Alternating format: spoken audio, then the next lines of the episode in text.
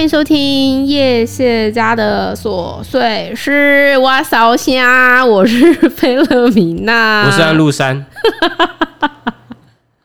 安禄山，我觉得还蛮不错的。这个梗好，有有创意多了吧？有创意。你知不知道他小孩子给你们取取了一个名字叫安全带？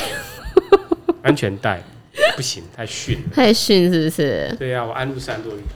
我我怎么觉得这个礼拜过好快哦？我觉得好像才录完音，怎么那么快 又要录音了？你这礼拜你上礼拜晚录啊？我上礼拜，呃可是我这礼拜推出了两集耶，火速推出两集，就没想到转眼放个假又周末。我其实非常爱放假，我不知道有没有人像我一样，就是非常爱放假。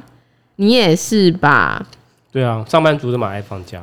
其实我觉得放假在家，我们其实比较少会在周末出去玩。我们大部分时间都在做菜，大部分时间呢、啊。其实我觉得你还蛮不错的，就四十进入中年，突然间转性，然后喜欢厨房的一些料理。偶尔啊，偶尔要转换一下。那因为我觉得我也蛮需要周末有人就是去上菜，然后我。洗碗我 OK 啦，然后我就可以坐在这边等吃，我还蛮爱就在这边等吃，特别是因为你做的菜实在太复杂了，那个复杂程度不是我可以想象的，所以有人愿意做一个大菜给你，比方上做一个鸡腿烩鲍鱼哦，那个我觉得很不错，我很想要再重新再吃到一次。你知道我什么时候做菜热情会最怎么讲？就最有热情吗？就你有看到 YouTube 的时候。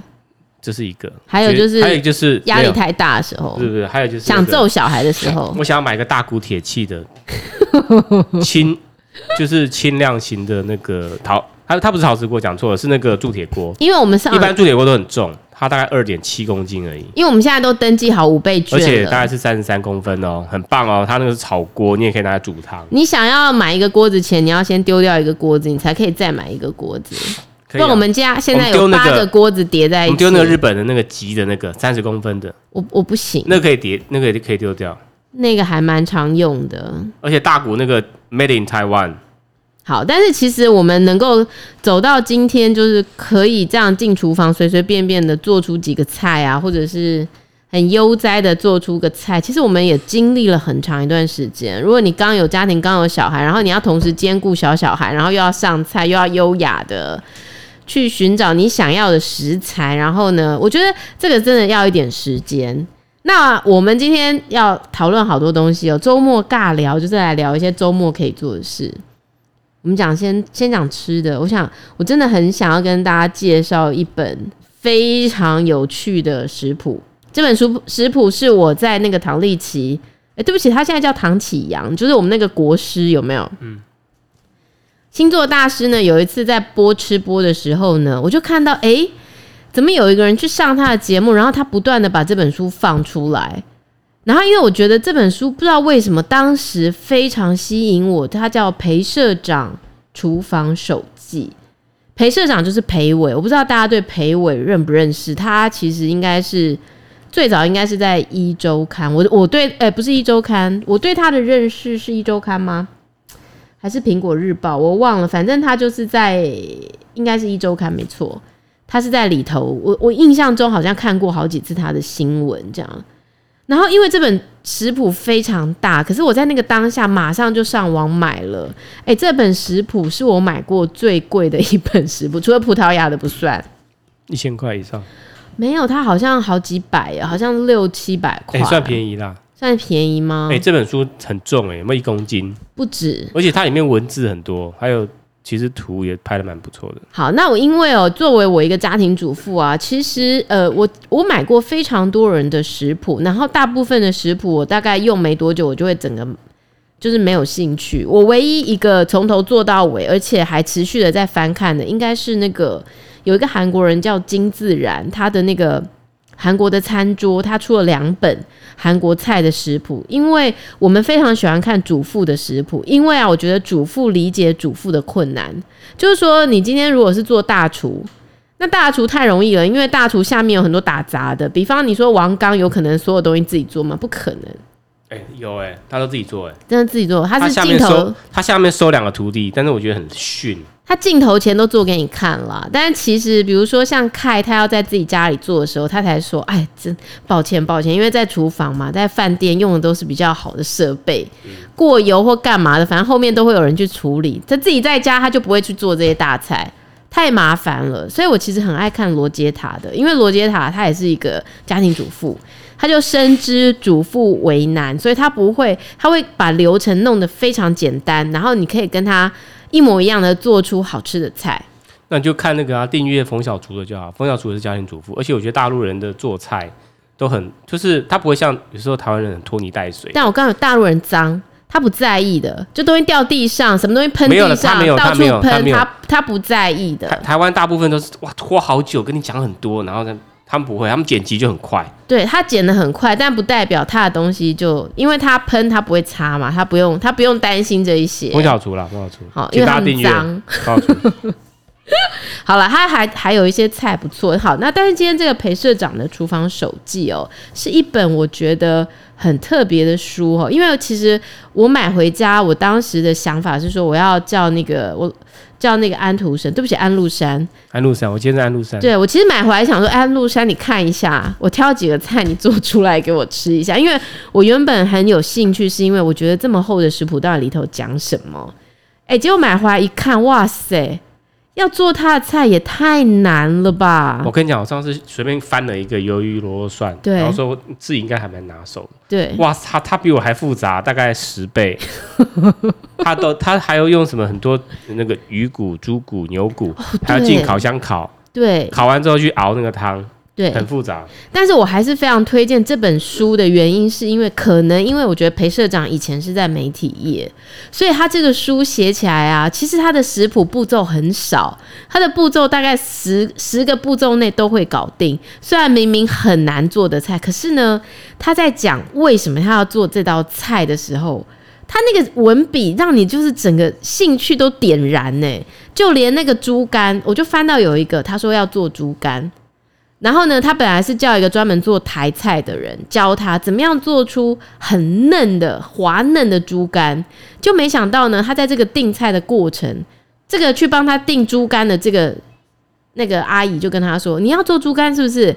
我跟你讲，你如果要做猪肝，你猪肝买回来不要急着洗，首先你这个猪肝打开。”里面放三匙盐，然后你就给它揪揪揪揪揪揪到那个里面的那些黏液都跑出来。你把它洗干净之后，怎么炒怎么嫩。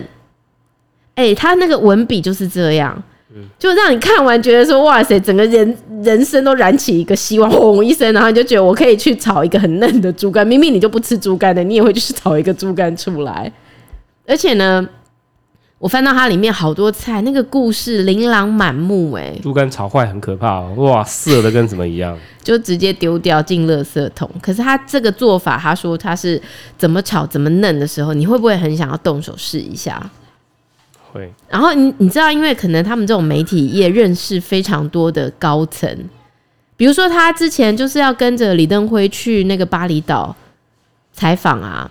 然后他就在描述说，他当时是怎么去预测到说李登辉可能会下榻的饭店会是哪一间？就他就跟他住了同一间饭店，结果这饭店竟然有那个绝美的美景，好像是悬崖，然后从这个地方可以坐电梯直接就到海边。哦，你听了就会马上想要去 Google 说，这家饭店到底哪一家？我去巴厘岛我也要住这一家。嗯，就是我觉得这本食谱带给你的那个感受是不是只除了他那个菜也是超厉害？就就是做，听说裴伟有三个很厉害，第一个 KTV 唱的很厉害，第二个厨艺非常厉害，第三个园艺超厉害。我还约酒量嘞。哎，这种人应该也是蛮会喝酒的。山东人啊。因为他感觉就是他的菜就是真的都很，比如说他就在里头又提到一个故事，就是呢他的前老板就黎智英，那黎智英当时呢在二零一六年的时候，裴伟就决定要离开这个一周刊嘛，然后呢，呃黎智英就跟他说走吃饭，那吃饭的时候呢，他就跟裴伟说，你不要再去做媒体了，我觉得像你这个这么重吃这么会吃的人，就开餐厅，然后裴伟就问他说，那要卖什么？你卖烧饼夹牛排。我们一般烧饼只会夹油条，烧饼夹蛋我是有听过，烧烧饼夹肉也还可以。烧饼夹牛排是什么菜啊？对，黎智英他是香港人，香港都是那种中西合并的，所以他很习惯吃这种中西合并的菜。真的，对，就是中西合并。那他就在描述啊，这个牛排是英式乐眼牛排，就在他的食谱当中，你会看到很多可能平常你比较少会去接触的一些菜，或者是因为太麻烦了，你不知道怎么料理，你不太会去想要做这些菜。可是培伟很厉害。在他的这本非常厚的食谱里面，他真的是描述了很多，让你就算你没有办法亲自做，你也会觉得哇，他的这个描述让你有一天想要吃吃看。特别他一直在提宜兰有一家铁板烧叫饗宴铁板烧，他提了好几次，害我明天就想要去吃，欸。诶，通常有“想”这个字啊特别小心。真的想想想食天堂，很容易提到铁板。没有，他去了好几次，然后呢，他就说龙虾，因为裴伟是读那个海洋大学毕业的，所以他说他曾经去跑了一年的船，然后所以他在那一年的时候呢，就是船常会有人送那个小龙虾来，然后他都觉得就吃到厌世。一包才两块龙虾啦，不是小龙虾。小龙虾大家会以为这是大陆那种小龙虾。哦，那我不知道是哪一种。反正他就说那时候因为吃太多又便宜，然后就吃到厌世。可是他去了这个饗宴铁板烧呢，周杰伦当时跟昆凌被拍到那一个铁板烧呢，然后周杰伦就表演了一首这个 Mojito 铁板烧的龙虾。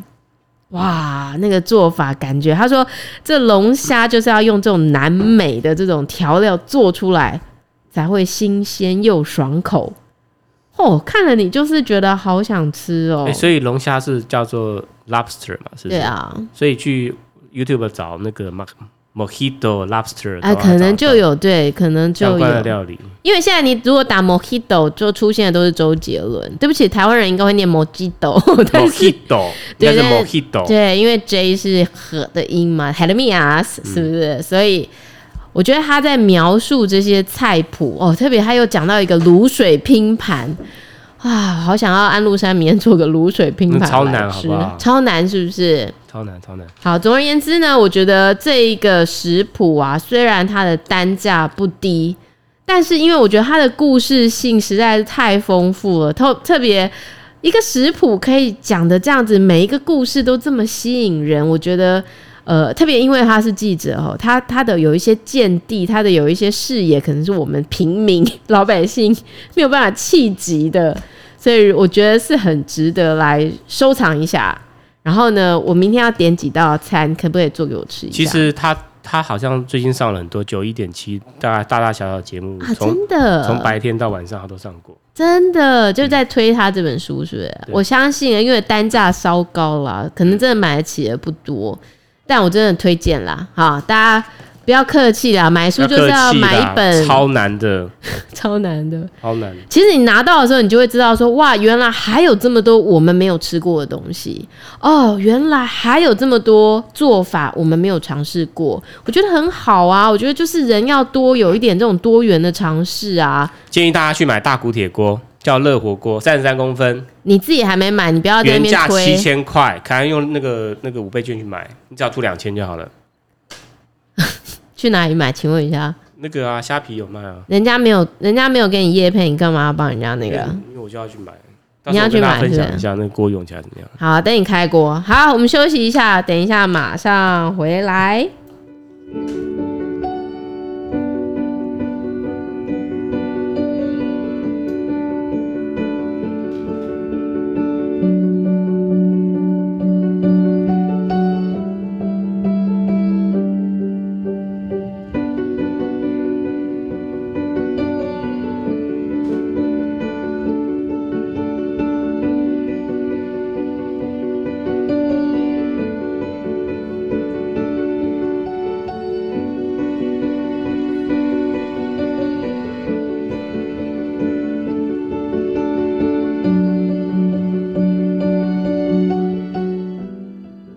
好，我们回来了。其实周末啊，应该就是让大家轻松一下，介绍一下一个好电影，然后再介绍一个什么还不错的那个。但是因为我今天突然间想要讲一下我们上次开班听会的事情，哎，你觉得合适吗？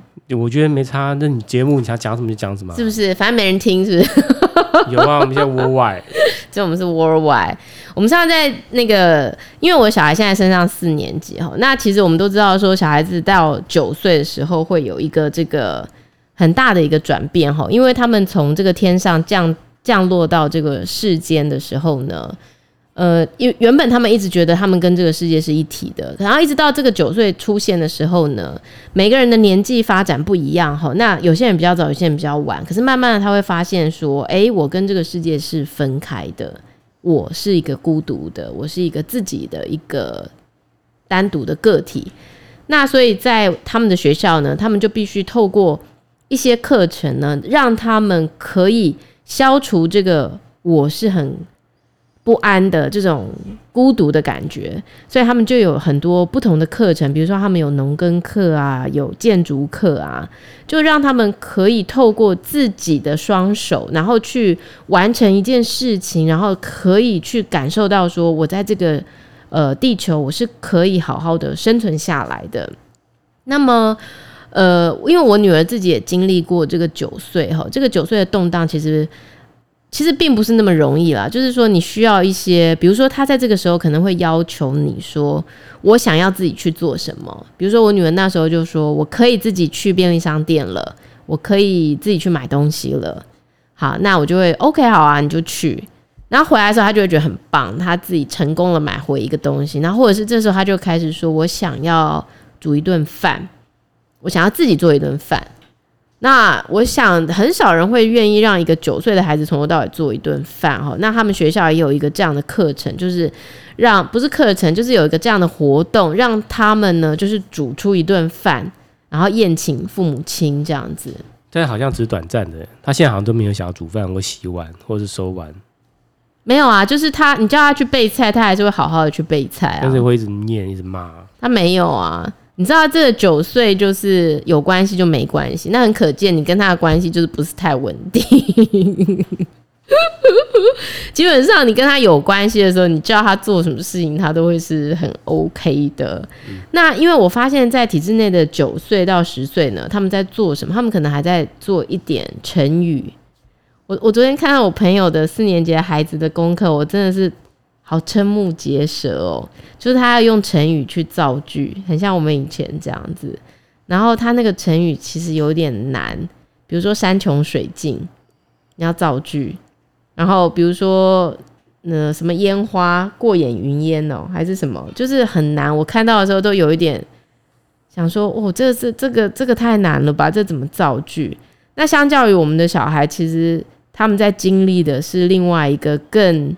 能够具象的让他们去了解，他们在这个地球上，他们可以为他们自己做什么。那所以他们就有一个建筑课。那这个建筑课呢，其实并不是像我们想的哈，就是呃，透过父母亲的合力帮忙啊，或者是老师的什么样，然后就盖出一个漂漂亮的房子，然后让大家可以在里面遮风避雨，完全不是这样哈，就是。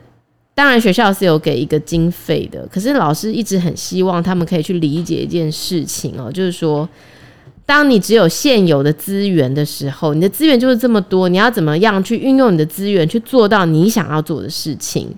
那一开始的时候，老师说我们今天要来盖盖一个属于我们自己的房子的时候，那我们要用什么材料的时候，比如我们用竹子，好，那竹子没有竹子，要去哪里拿竹子？然后小孩就很自然而然的说：“去买呀、啊。”不知道你们家小孩会不会这样哈？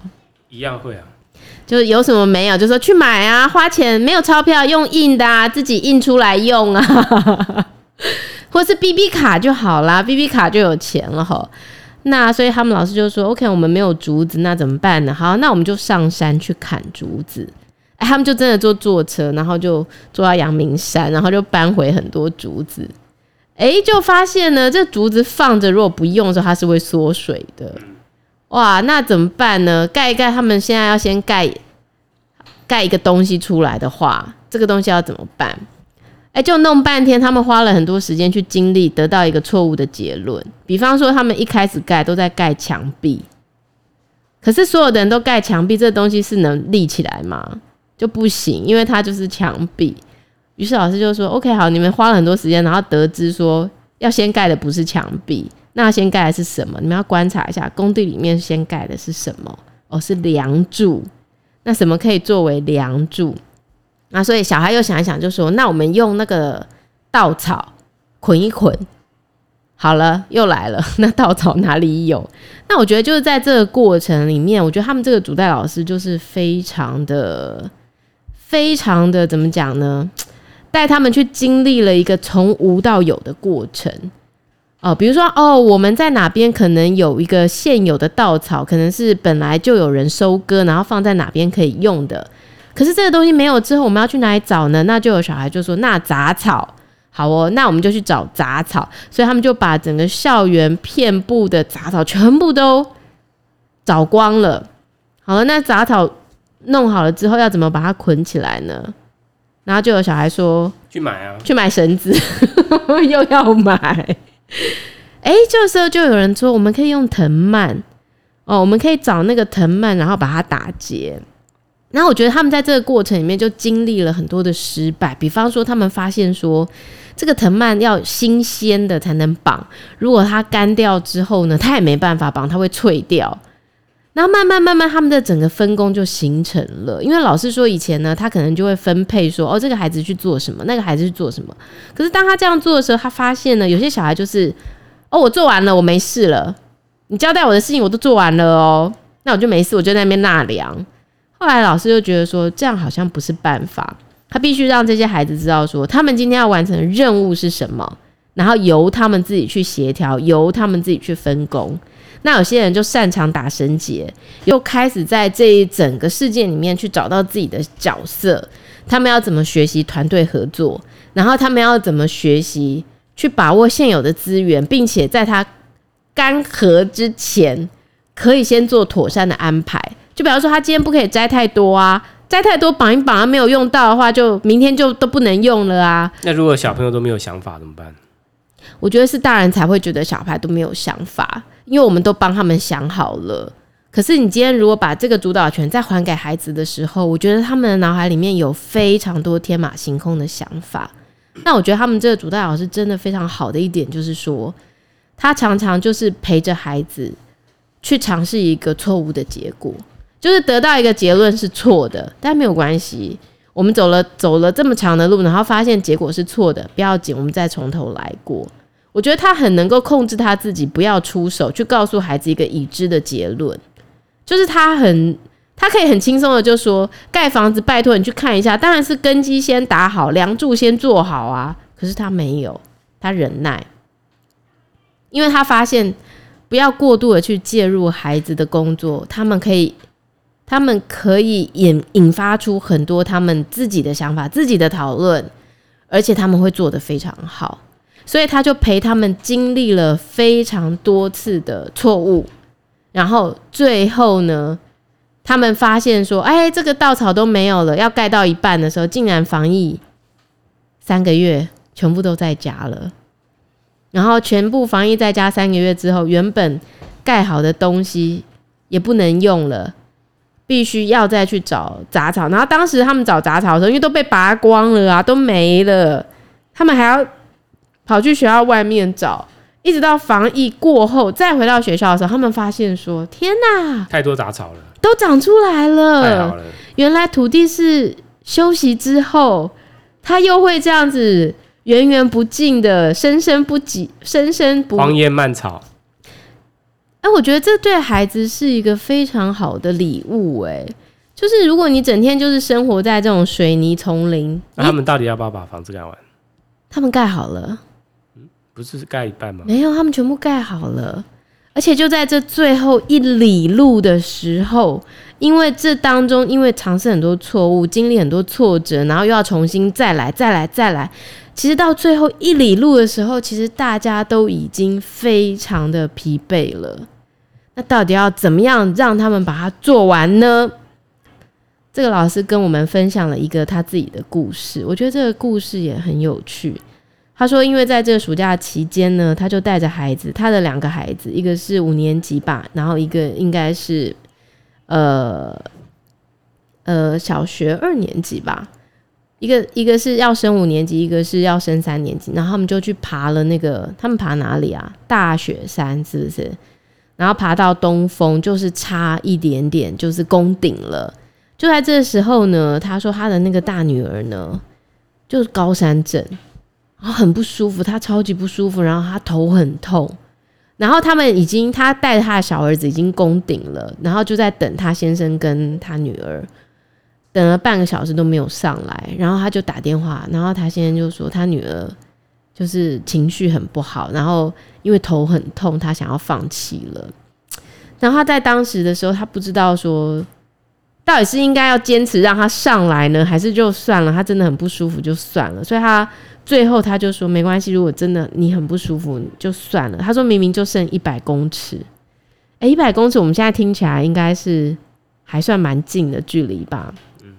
可是如果你有登过山，你就知道在那个最后一里路，那个登山是最绝望的时候。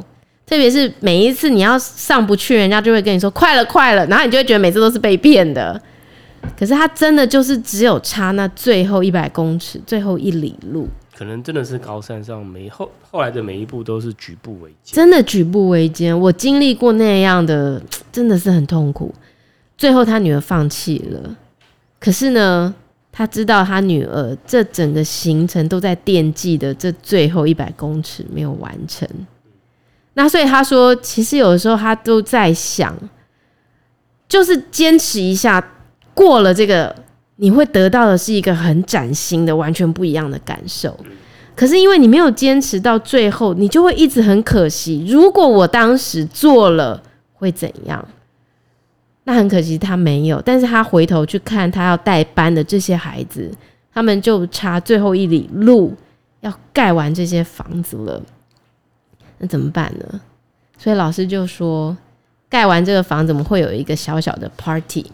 我们会在房子上拉起一个小旗子，我们会进去稍微躺一下，看它是不是可以容纳我们，然后安全，保证风也吹不进来，水他们还经过浇水测试，你知道吗？就是老师在外面 泼水往里面泼，看这个房子会不会进水。那最后他们真的完成了这个房子，然后所有的孩子开了一个小小的庆功宴。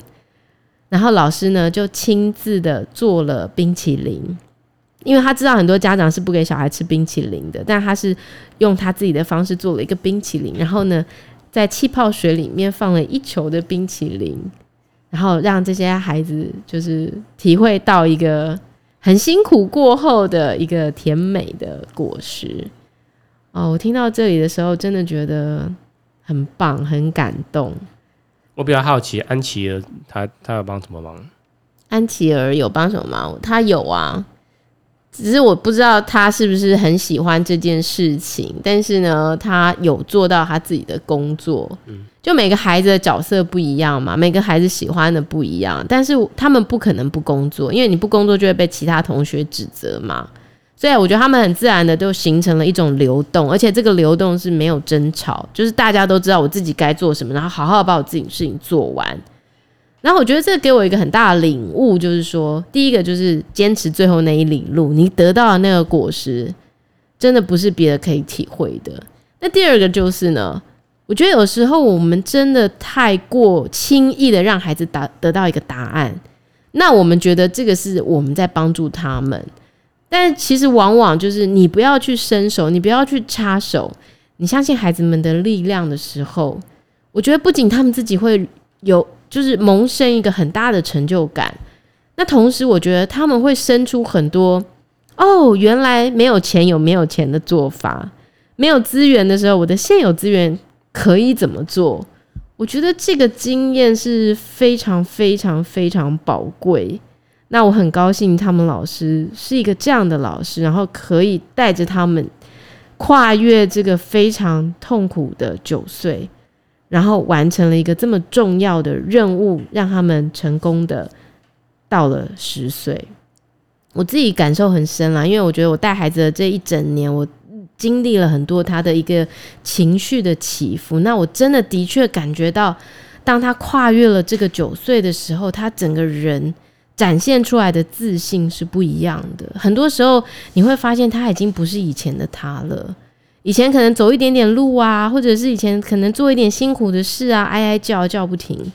现在不会耶，我觉得现在很多时候他都觉得说可以可以，我可以做得到，然后会有一种你好像没有认识过的他，用一个全新的样貌在你的面前展现，所以我觉得是一个很棒的经验，和大家分享一下。如果你的孩子刚好也是九岁的时候，你可以去找一下那个。相关的如何跨越九岁，我觉得是非常有意思的。那我们今天节目就到这边到一个段落，我们下次再见喽，拜拜。